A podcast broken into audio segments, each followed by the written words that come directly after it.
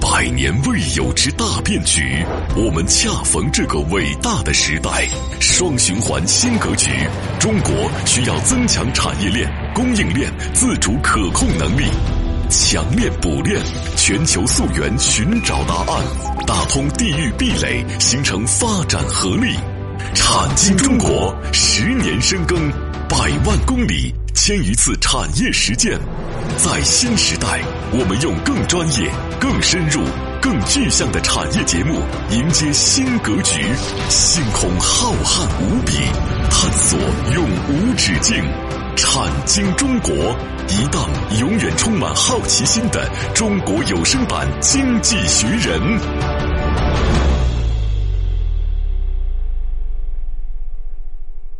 好，欢迎各位来到《产经中国》，很高兴和各位相会节目之中，我是王宇，我是李佩。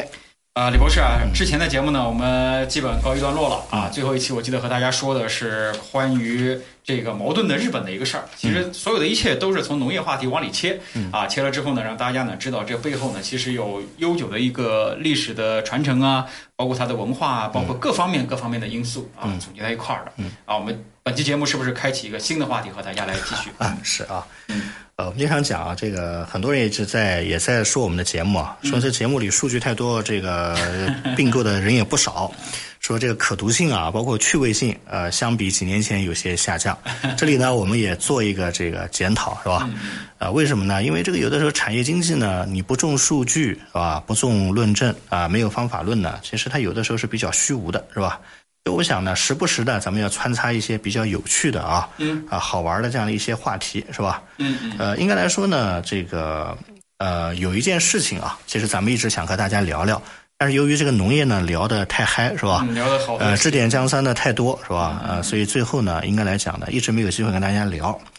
呃，原本呢一个月之前想跟大家聊的，大家知道这个四月九号的时候啊，这个。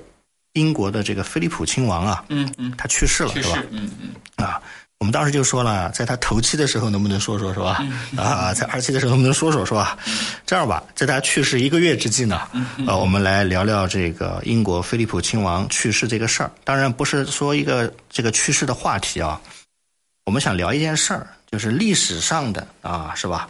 啊，这样的一些驸马，是吧？啊，或者是呢，在大英帝国的这个历史长河当中啊。应该来说，我们想聊聊一个专题，叫做“女王、驸马、治国啊产业革命”的这个专辑啊。为什么这么说呢？其实菲利普亲王去世啊，应该来说呢，我觉得呃，它具有一个叫做代表性的这样的一个效应啊啊。为什么这么说呢？因为它毕竟啊，呃，它和这个呃我们的这个伊丽莎白女王啊，嗯。他婚姻在一起，他有七十三年，是吧？所以大家想，七十三年的这个夫妻啊，而且是英国历史上在位时间最长的君主的这个配偶，是吧？嗯嗯嗯。啊，所以呢，应该来说呢，这个亡夫啊，或者说叫上门女婿，是吧？嗯。啊，他的地位呢，其实是不容小觑的。啊，大家千万也不要认为啊，说他就是个吉祥物，是吧？啊，他他就是一个什么什么样？英国的王室啊，和荷兰的王室一样，都是什么什么什么。我觉得呢，凡事不要绝对说，应该来说，它对世界呢也有很大的影响力。因此，在这样的一个过程当中呢，我们今天开启了这样的一个话题啊，开启这样的一个话题，就是想从世界第一驸马去世啊，聊聊欧洲的社会治理啊，以及他的这样的一种王权政治啊，对于社会的影响，包括女王们的这种胸怀和格局。所以今天开始呢，开启这样一个全新的这样的一个专题啊，这样的一个专题。呃，应该来说呢，这个在菲利普亲王去世以后呢，应该来说呢，有十三个欧洲王室的成员，呃，在葬礼的当天呢，应该来说是向他致敬啊，或者是去了现场。嗯、很多人说，十三个王室的成员，嗯、也就是意味着欧洲老到现在为止这么古老的这样的一种政治体制，嗯，还保留了这么多，是吧？加上、啊、加上英国嘛，十四个嘛， 啊，是吧？所以在这个过程当中呢，跟大家说一下，其实里边有很多的王室啊，嗯，你比如说这个过程当中啊，是吧？呃，比如说西班牙国王，大家叫菲利佩，是吧？嗯，啊，这里呢应该来说，菲利佩六世，还有一个叫做莱迪亚王后，比利时国王，对吧？菲利普，嗯，丹麦女王大家可能知道叫玛格丽特二世，嗯、是吧？嗯嗯，嗯荷兰的国王威廉亚历山大。是吧？包括这个挪威的国王叫哈拉尔五世，以及卢森堡的大公亨利，那这个过程当中呢，应该来说呢，他们就是占了六个，六个以后呢，再加上瑞典和英国的王室，欧洲的八个王室呢，他就齐活了，是吧？啊，很多人说你为什么说有十几个王室呢？还有一些不掌权的，分支，嗯呃，他还还还还活着是吧？是不是还活着呢？ 就是国家政权这个没了是吧？嗯啊呃，但是呢，君主制被废除了，但是一些王室成员还在，比如说这个呃，法国的巴黎伯爵啊，叫让四世是吧？嗯包括希腊的末代国王啊，君士坦丁二世，还有希腊的王储叫做帕夫洛斯，阿尔巴尼亚有王储啊，奥地利呢。它有一些逻辑这样的一些的这个这个大公，不掌包括权罗马尼亚的、塞尔维亚的，嗯所以呢，应该来讲呢，就是说不掌权的啊，他们还是有这样的一些人的吉祥物性质啊，吉祥物性质的。所以在这个过程当中呢，我们今天来聊聊啊，欧洲的一系列的这个王室的这个问题啊，呃，菲利普亲王的家族关系呢，它是很广泛的，是吧？因为它通过血缘和姻亲的关系啊，和欧洲国家的大多数的王室是相连的。嗯啊、所以呢，如果说维多利亚女王，大家可能知道啊嗯是欧洲的祖母的话，嗯，啊，那菲利普亲王呢，我们可以把他称为叫欧洲的叔叔，是吧？ 是吧？所以这是祖母和叔叔的嗯嗯嗯，啊这样的一个关系啊。所以菲利普亲王呢，我们来聊聊这个话题啊。在聊之前呢，首先讲第一个问题啊，很多人说世界上哪些国家这个女王多是吧？嗯。其实东方政权里呢，一般来说女王特别少，因为他觉得如果没有子嗣啊，他会过继一个爆出来。他觉得只有男人能当王。当然历史上呢，也出了武则天这样的一种情况，包括日本也有女王，但基本上是少之又少的。那少之又少之后，哪个国家的女王特别多呢？英国和荷兰。大家知道这两个国家，我们以前讲过它啊、对吧？发现英荷是一家是吧？对，呃，是什么呢？这本来就是一个文化体系的。这荷兰人跑到英国，教会了英国人子丑寅卯，然后英国人反过来呢回馈荷兰，在荷兰开展欧洲大陆的业务。所以，这英荷两家的女王啊，都来的特别多，多到什么程度呢？大家可能都知道，这个英国女王在位的时间啊，跟大家聊个话题啊，从一八零零年开始算，一直到现在，这个英国女王一共呢，在这个过程当中，大概是百分之六十的时间是由女王来进行这个执政的。所以大家看完就明确了一个逻辑，那就是说，怎么这么长时间都是由女王在进行执政呢？是吧？因为他们无所谓，觉得女王执政不执嗯政，反正议会呢能把这个权力限制好。啊，它的体系呢，能够在女王的恩泽之下能够运转啊就可以了。嗯所以在这个过程当中呢，英国历史上有很多著名的一系列的女王。嗯你比如说在都铎王朝的时候，大家知道啊，都铎王朝的时候有这个玛丽一世，对吧？嗯嗯嗯和伊丽莎白一世。在斯图亚特王朝的时候呢，有玛丽二世和著名的安妮女王，对吧？嗯，到了汉诺威王朝呢，不得了。德国人很多人说，汉诺威王朝、嗯德国来的，德国的， 对呀、英国的王室是德国来的，嗯嗯是吧？那英国的女婿是希腊找来的，是吧？所以这是欧洲一体化的体啊现嗯嘛。所以过去了汉诺威王朝过程当中，大家知道，一七一四年到嗯一九零一年是著名的这个汉诺威王朝。汉诺威王朝过程当中有这个维多利亚女王，是一八三七年到一九零一年，是吧？嗯所以她当了这么多年。再往下，现在应该叫温莎王朝，是吧？嗯嗯嗯，一九一零年开始，那现在伊丽莎白二世已经当了七十多年了，是吧70多年？嗯啊，所以在这个过程当中呢，应该来讲啊，啊，应该七十年了。所以在过程当中呢，应该来说，她的这个女王啊是特别多的影响啊力，这样的一个巨大的这样影响力，包括在这个过程当中呢，应该来说她的后代啊也是特别多的。对所以呢，应该来说呢，今天开始呢，我们开始跟大家聊聊啊这样的一个话题啊这样的一个话题，因为这个话题呢不能算八卦是吧？有很多人说你聊这个东西有啥意思，是不是啊？所以下面呢，可能我们开始从女王的女婿啊啊开始讲这样的一个话题，就是女王的女婿。这菲利普亲王啊，是一九二一年六月十号生的，嗯啊，大家记住啊，如果他再晚去世那么两个月，他将迎来他的百岁的这个生辰是吧？但是他没活到是吧？没活到啊，呃，出生在希腊的一个叫基拉岛，啊，原来呢他是一个希腊的王子是吧？嗯，啊，有四个姐姐，在家里呢是独子，大家一听啊，有四个姐姐，家里是独子，嗯这句话就交代了在家里应该还是很受宠的，那对吧？对必须是的吧？啊，是吧？那在这个过程当中呢，应该来说，像这样的一些亲王，他为什么要嫁到王子？为什么要嫁到英国英去国呢？呃啊，这个待会儿嗯啊，可能跟人开玩笑讲说，他爱情啊，还是因为什么？哎有一部分啊，都过有会儿讲啊。啊，好待会儿和大家说，嗯，好，这个中途说一下节目的微信号和节目的上传播出平台。微信号呢是蓝海五八八九八一，蓝色的蓝，大海的海的中文字的拼音 L A N H A I 五八八九八一。节目呢上传喜马拉雅平台和知识星球平台，大家在这两个平台呢搜索“产经中国”，产业的产，经济的经，产经中国下载收听。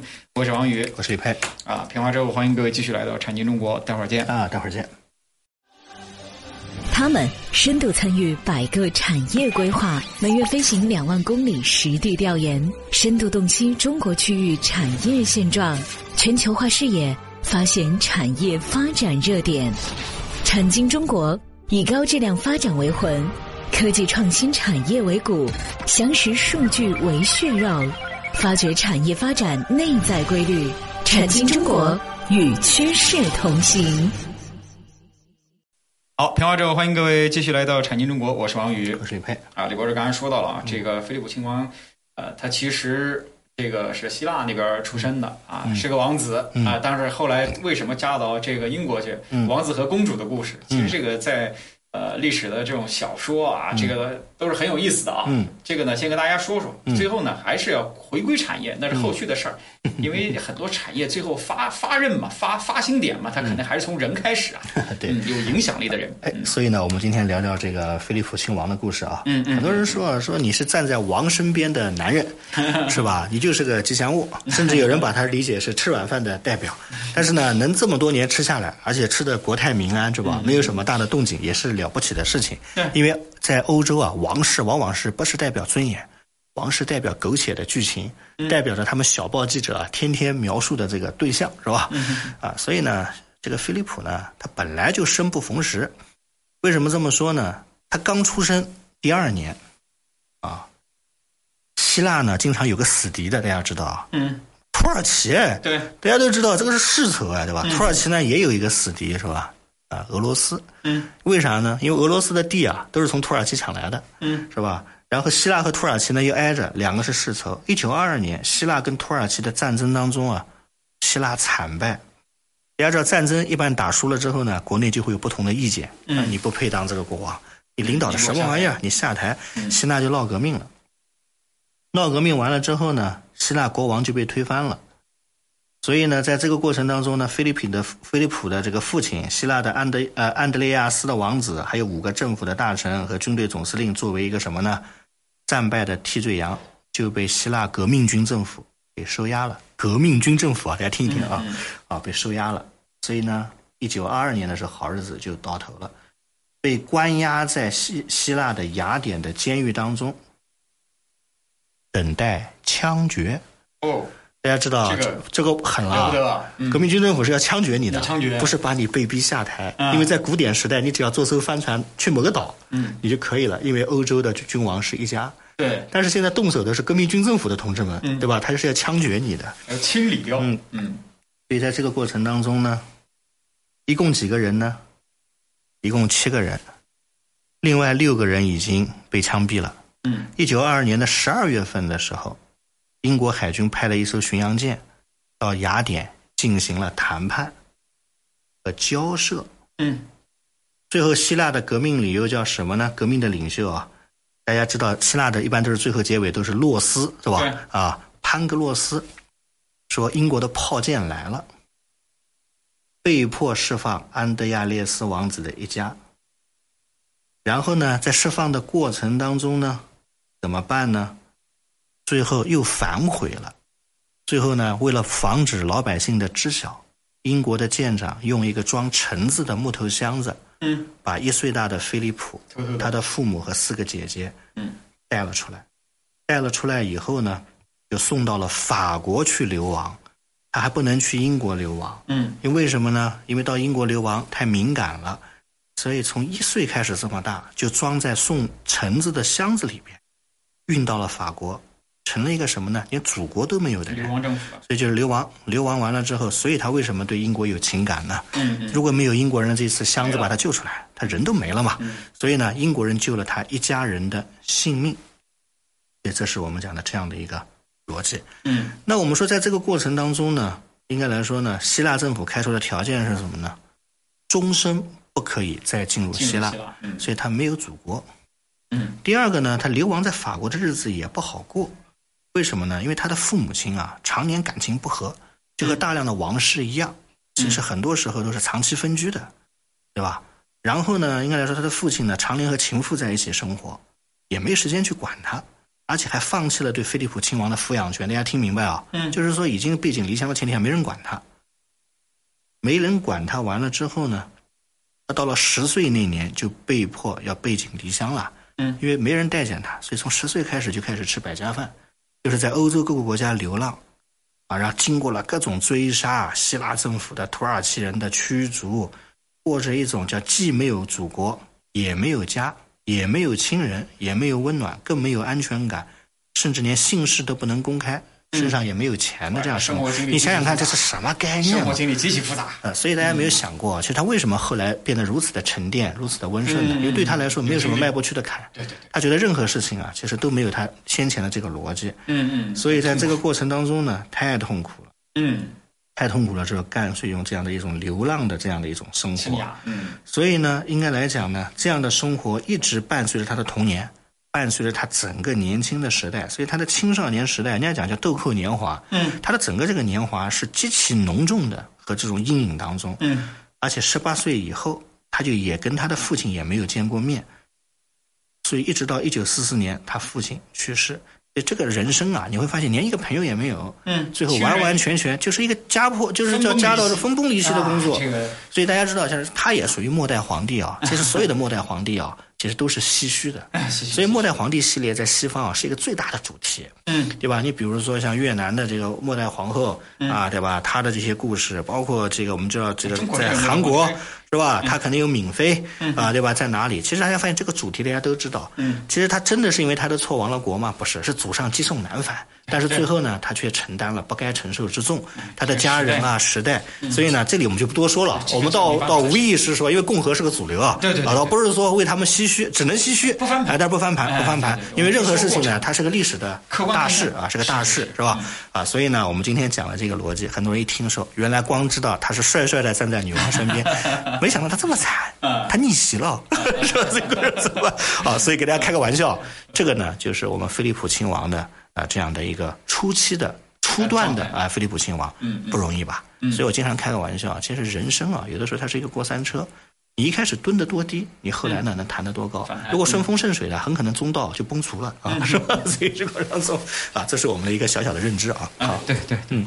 好，这个由于时间关系啊，今天暂时先和大家说到这儿嗯啊。咱们从菲利普亲王去世儿这个事儿呢，来纵观这个整个欧洲啊，它这个说不清道不明的一些发展，以嗯及现在的一些发展的现状，其实都和这个很多东西都有关联的。嗯啊，内在的关联，看内在的本质。嗯，啊、感谢各位的收听。最后说一下节目的微信号和节目的上传播出平台。微信号呢是蓝海五八八九八一，蓝色的蓝，大海的海的中文字的拼音 L A N H A I 五八八九八一。节目呢上传喜马拉雅平台和知识星球平台，大家在这两个平台呢搜索“产经中国”，产业的产，经济的经，产经中国下载收听。我是王宇，我是李佩，感谢各位收听，再见。再见。